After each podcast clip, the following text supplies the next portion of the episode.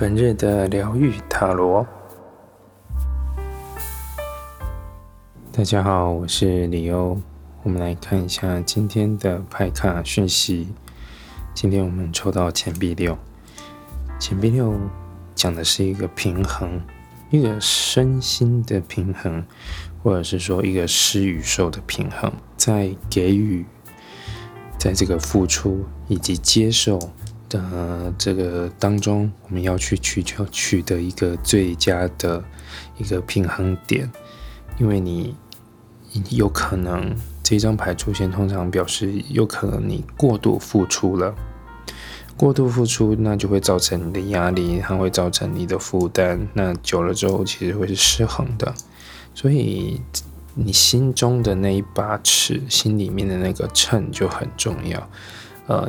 你，要你要如何拿捏那个分寸？要怎么做？要做到多少？那如果不行，如果不行的话，要如何拒绝？我觉得知道自己的界限很重要。